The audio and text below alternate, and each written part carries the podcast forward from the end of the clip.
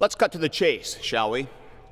There is really no need to waste time with niceties and caveats and redefinitions that attempt to salvage what is a word with a bad reputation. Any effort at rehabilitation is pointless. The fact of the matter is that we have a problem with the word covenant. We don't like it. I mean, how many covenant Lutheran churches have you heard of? I checked. In the U.S., there are 13 but only one of them gets to have a purple flying cross on its letterhead. But you could have guessed that.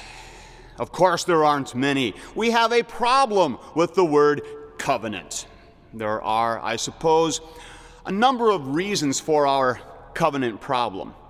An obvious, though not particularly flattering, reason for our covenant problem is the simple fact that a near neighbor in the world of doctrine makes far too much of this word, generating some unfortunate doctrinal conclusions and raising some questionable theological edifices. But there's more to it than a perverse, prideful need to stand apart. And we do have some good reasons for our problems with this word. The word covenant smacks of agreements and gives off a strong odor of reciprocity, as in, you do your part and I'll do mine, or God helps those who help themselves. In the hands of what we call covenant theologians, this can too easily degenerate into now that God has saved you, you'd better get busy and do your part confirming, assuring, shoring up, and just making certain your salvation. Theologians who insist on the centrality of AC 4, you know, all that justification by grace through faith in Christ alone stuff, have a legitimate problem with this kind of talk. And so they typically have a problem with covenant talk. But our covenant problem won't just go away. We can't wipe our hands together and move on like we do with so many of our other theological problems, these aberrations others have that deny doctrinal truth. No, we can't get rid of our covenant problem so easily. The Bible gets in the way. Covenant may be rare in our ecclesiastical vocabulary, but the Bible seems to be quite attached to the word. It shows up all over the place. Well, at least in the Old Testament, it shows up all over the place. And there are some who would then use that as their solution. They figure that an Old Testament word and concept may very well be suspect, suspect anyway, and in the case of covenant, well, they're sure of it. After all, the argument goes, in the Old Testament, we all know, people were saved by keeping the covenants. God did his part, Exodus, redemption, making the people a people, and establishing that people as a nation with a land and a king. And in return, the people were to do their part follow the law, offer the right sacrifices, and worship God as their God, their one and only. Take your pick. It can be the covenant with Noah, Abraham, Jacob, Moses, or David. It all boils down to the same thing I'll do this for you, you do this for me, a covenant. And we have a problem with this. But it's an Old Testament problem, so it's no big deal. We're New Testament people. We're freed from that Old Testament covenant problem. We're freed because we get to live under a new covenant. The logic of this argument is airtight. Old, Co- Old Testament covenant was a problem. It was a problem because it was impossible to keep. People tried. Sometimes they tried with genuine sincerity and purpose, but it didn't matter. They couldn't do it. And it wasn't their fault, really. No one could do it. No one could keep the covenant. Rules were too hard, too lofty, too idealistic, too impossible. And that's why God gave us a new covenant the old one was deficient, it was impossible to keep. But, as this thinking goes, that's not a problem anymore because the old covenant is obsolete. We've got a new covenant, one with more grace. In the new covenant, all you've got to do is believe. Covenant problem solved. The new covenant is so much better than the old. No list of rules, no unrealistic standards and expectations. Now it's easy. Just believe. I'm told that there are men who love the process of buying a car. They thrive on the art of deal making. They actually like all the little games offer, counter offer, numbers written on pieces of paper and slid across the desk, numbers too outrageous even to be whispered aloud animated conferences with the sales manager behind glass doors as the salesman, skeptical but willing, tries to fight for your ridiculously low offer. And finally, the smile and the handshake. I'm told that some guys love this. It terrifies me no matter how the game is played, no matter what the Kelley Blue Book numbers say, when the process is over, I can't shake the feeling that I've been taken for a ride and gotten the short end of the deal, and that I need a shower to get the grime off.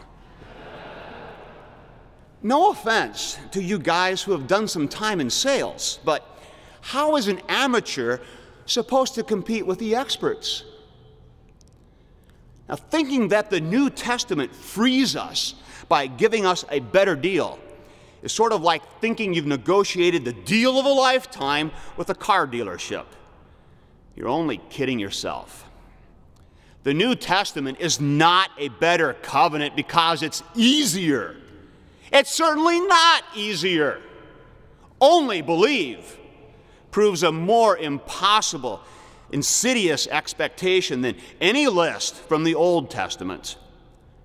Doubt, worry, second thoughts, intellectual obstacles, wavering conviction, insincerity, duplicity, they all get in the way. Rational realities, spiritual deficiencies, those things make only believe a horrific nightmare of self reflection, self examination, and self doubt. The torture has no end. Are you sincere enough? Do you let any hesitations creep in? Are you really trusting God alone? Really? Who can be sure of his own ability even to believe? We have a covenant problem. The problem is not with the word, the problem is not with people misusing the word. The problem is not with a covenant that expects too much. Renegotiating will solve nothing. Our covenant problem will not go away. Our covenant problem is sin sin that is so deeply embedded into the heart, soul, and mind of each one of us that there is no way that we will ever keep any covenant with God. It simply can't be done. You cannot do it, ever. You have a covenant problem. You are a sinner. Nothing you say, nothing you do, nothing you believe is going to change that. God's new covenant is not better because it's easier, it's better because it is completely exhaustive. No one negotiates with God. No one cuts a deal with God. No one does his part so that God will do his part. God does not reciprocate. God does it all. Always. He keeps it. There was nothing wrong with any of those Old Testament covenants, but there was something wrong with Noah and Abraham and Jacob and Moses and David and Israel. They were all sinners. just like you. There was no bar low enough for them to get over. There is no bar low enough for you to get over. Sinners don't make covenants with God. Covenants are always unilateral. Sinners don't keep covenants, they can't. But God can, and God does. God always keeps covenants. Always. Jesus kept the covenants no one could keep, every one of them. And then Jesus cut the new covenant, established like every covenant with blood. But it was new and it was better. Not because it was easier, but because it was universal and eternal and unlimited and absolutely complete. And Jesus kept that covenant. Of course he did.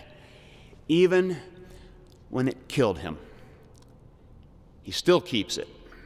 He always will. Every Lord's Supper, he keeps it. There is nothing wrong with the Word. It's God's Word. He defines it, He makes it, He keeps it. God solves the covenant problem. He does the saving, He takes the initiative, He makes the claim. It's all Him. Covenant has nothing to do with treaties or contracts or agreements or deals. Covenant is just a word for God doing what needs doing. God making a claim. God claiming his people. God claiming you.